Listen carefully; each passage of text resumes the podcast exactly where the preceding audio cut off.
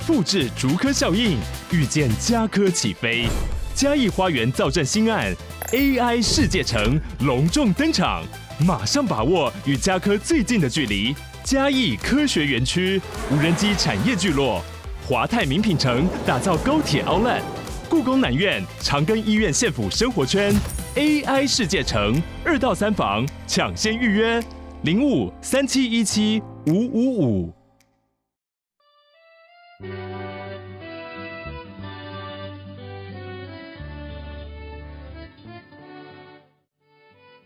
欢迎收听五岁都要懂的国际观，我是 Lara。今天这一集呢，还蛮有趣的。等一下，下面大家会听到 Lara 在三年前所拍摄的一支影片转成的 Podcast。我们是在讲 Rosa Parker，她是谁呢？她是公民不服从运动的一位非常有名的人士。呃，坐公车会被歧视吗？大家有没有坐过公车呢？大概在六十八十年前，在更久之前呢，如果大家是生活在美国的黑人，我们现在好像不太可以讲黑人了，就要讲非裔美国人。你可能会遭受到非常多的不平等的待遇。同样住在一个地方哦，可是因为你的人种不同，所以你的生活方式呢就会完全不一样。哎，有没有很即视感呢？好。那这位 Rosa Parker 呢？他就是因为坐公车哦，好累哦。他在百货公司上班，然后他讲坐在椅子上面，就那排椅子呢，因为当天呢，哎，白人太多了，所以公车司机决定说，后门的第一排 要给白人坐，所以要把他赶走。那同时呢，也坐在同一张椅子上面的另外两个黑人呢，就乖乖的服从了。但是呢，这次 Rosa Park 呢决定，哎，我就不听你怎么样呢？他要实行他这个公民不服从的权利。当然呢，因为在当时候的黑人哪有什么公民的权利啊？于是他就被抓去关了。那这一连串的呢，就拉出了很多的历史事件跟相继之后的一些事情。那等一下这个详情呢，大家可以在影片或者是说我们等一下接下来会听到的 podcast 里面很清楚。为什么今天我会把这个以前的影片翻出来呢？而且还是选这一集呢？嗯，刚刚我才上完课。我们今天的中童班的主题本来是印度。那大家都知道印度有一个超有名的人是谁呢？跟公民不服从有非常大的等号。Yes，bingo，就是所谓的印度的国父甘地。那他本身呢，也是全世界公民不服从第一名嘛。然后他是要用非暴力的方式，用抗拒的，用比较一个 passive 的方式，就是一个比较被动的方式呢，去表达他的抗议，然后要用他的爱来感化跟他不一样意见的人。好，那因为我要介绍他，然后呢，嗯。好啦，其实坦白说，并不是因为我开始要介绍他，而是我今天在上课的一个小时之前看到了网络上面有一个短片，他是在讲说，应该是昨天吧，在美国纽约的中央车站里面呢，就有一群犹太裔的美国人，他们实行了他们的公民不服从的权利，然后呢，就是抗议，他们的诉求就是要停火。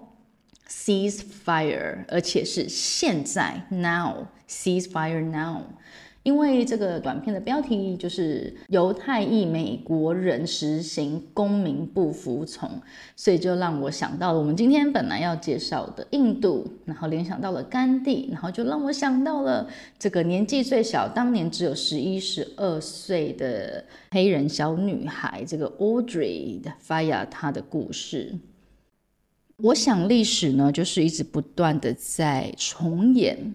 那我们到底可以从历史上面学到什么呢？或者是说，当我们在看历史的时候，我们的立场跟角度是正面的，是觉得哇，鼓励他们太棒了，终于呢得到了这个所谓的民族觉醒，然后民族独立之类的。但是，当我们现在正在进行式的时候，我们又会站在什么样子的角度呢？是因为正在发生的事情跟我们的立场可能比较接近，或是跟我们一直以来相信的人，所以我们就对于事情的一些分辨是非，可能就会有一些诶不一样的标准。那关于这件事情，我还蛮希望能够提出来给大家去思考一下。每个人都可以有自己的立场，那但是有时候我们也可以反思一下自己的逻辑思考，自己的想法到底是不是一脉而成呢？还是会根据个人的喜好，而对一件事情的是非对错会有不同的标准呢？好啦，那就让我们听一下 Lara 在三年以前就做的这一系列跟种族相关的影片或者是 Podcast 内容吧。那我也想让大家知道，说我并不是只有现在才在关心这些国际大事哦，而是持续一直都在关注，而且是不分种族、不分年代、不分肤色、不分宗教的。OK。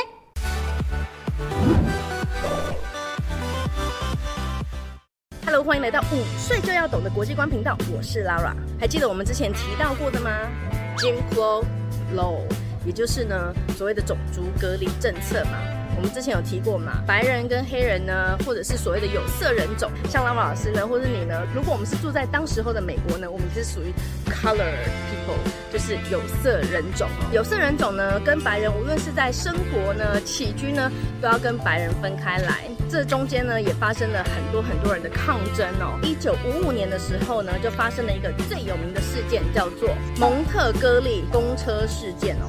有一位黑人女性罗莎帕克呢，Rosa Parks，他这天要下班他，要坐公车回家，那他就坐在呢所谓的有色人种的第一排。在他坐下来的时候呢，车子还没有满，过了几站之后，人越来越多了，那么前面的白人区呢都满了哦，就开始有两三个白人是站着的。于是这个公车司机呢，他就停下车来，走到了 Rosa Parks，他坐的那一排，刚好有四个位置。然后就跟那四个黑人说呢，哎，你们往后面坐，这一排呢，我要划为白人区。其他的三个人都站起来了，也移了位了。那么 Rosa Parks 呢，他觉得我真的是受够了。为什么一天到晚都要我们让，好像我们就不是人一样呢？于是呢，他就把自己的位置呢稍微就往左边移，就移到靠窗的地方去。但是他没有往后坐，公车司机就不开心啦。他说：“请你站起来，坐到后面去，要不然我就要叫警察来喽。” Rosa Parks 说：“我又没有错，这是我的位置。我上车的时候，这里就是属于 colored place。那是你要擅自移动这个牌子，那为什么我现在要起来呢？”其实，在这个一九五五年公车的事件发生的前十二年，同样的一位公车司机也欺负过他一次。Rosa Parks 呢，他一样要坐公车去上学。他从前门上车嘛，就付了公车钱，他就往后面走，想要去坐下来。公车司机呢，就跟他说：“虽然呢，你是从前门上车付了钱，不过呢，按照规定呢，你要先下车，再从外到后门那边上车去你的有色人种区。不过那个时候呢，他还是屈服了，于是他就只好下车。没有想到他一下车呢，公车司机呢就把门给啪的。”关起来。十二年之后，他做了另外一个决定，他决定这次要不服从。于是公车司机就把警察叫来，警察就把他给带走了，他也因此而入狱。其实，在那十几年间呢，有非常多的黑人，他们尝试着呢，要争取他们的权利。马丁·路德·金呢，他也是其中的一位。这些平权人士呢，他们一直在等待一个适合的时机跟案件。那这一次的 Rosa Parks 的事件呢，他们就觉得说，我们可以借由这个事件呢，让大家知道这样子的不平等是一件多么糟糕的事情。他们就组织了一个呢，公车的抵制运动，Montgomery Bus Boycott。其实，在当时候啊，乘坐公车的人呢，有百分之七十五都是非籍的黑人哦。于是他们就组织说，好，每个礼拜一的这一天呢，大家都不要坐公车。结果你知道吗？这个活动真的非常的成功哦。有人真的就是每天呢走三十几公里的路去上班。这个公车抵制的运动呢，在一年多之后呢，成功了，让当地的政府。解除了这个公车上的种族隔离哦。那马丁路德金呢，也在这一次的运动当中呢，声名大噪。接下来，再过了几年之后呢，他又组织了另外一个运动呢，叫做伯明翰运动。他们是想要让警察呢，把所有的人都抓走，让监狱呢住满了人，直到他们没有办法再抓任何一个黑人为止。因为当时候有非常不公平的冤狱。比如说，警察说我是小偷，可是我明明就不是啊，只是因为我是黑人，我走经过那个案发的现场，所以他就说我是小偷，就把我抓走。所以呢，在那个时候，他们就组织了这样子一个把监狱填满的运动。不过呢，几乎没有人出来响应他，因为很多人还是很害怕。那如果我去参加这运动，到时候我连工作都没有了怎么办？就没有想到到最后呢，响应他的呢，居然是一群呢孩子们。那最小的呢，他也就只有九岁而已哦。因为大部分的组成者都是孩子们，所以呢也被称为儿童十字军。那这次儿童十字军呢，到最后也是非常非常的成功。为什么呢？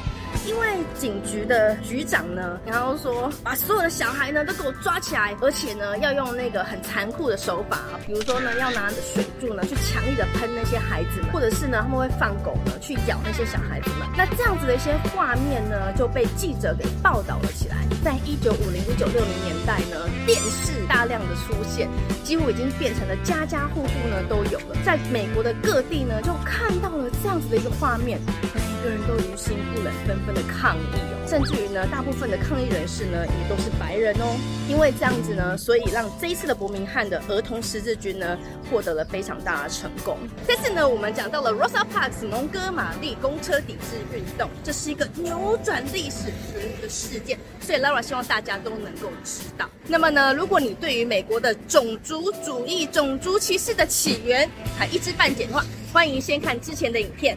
下周呢，我们就要来介绍这个 MLK 以及它背后最重要的这个推手，它的名字叫做 Rustin，非常非常的少人知道它。可是呢，如果没有它，可能就没有那一次呢 I Have a Dream 的演讲喽。So stay tuned，下周见，拜。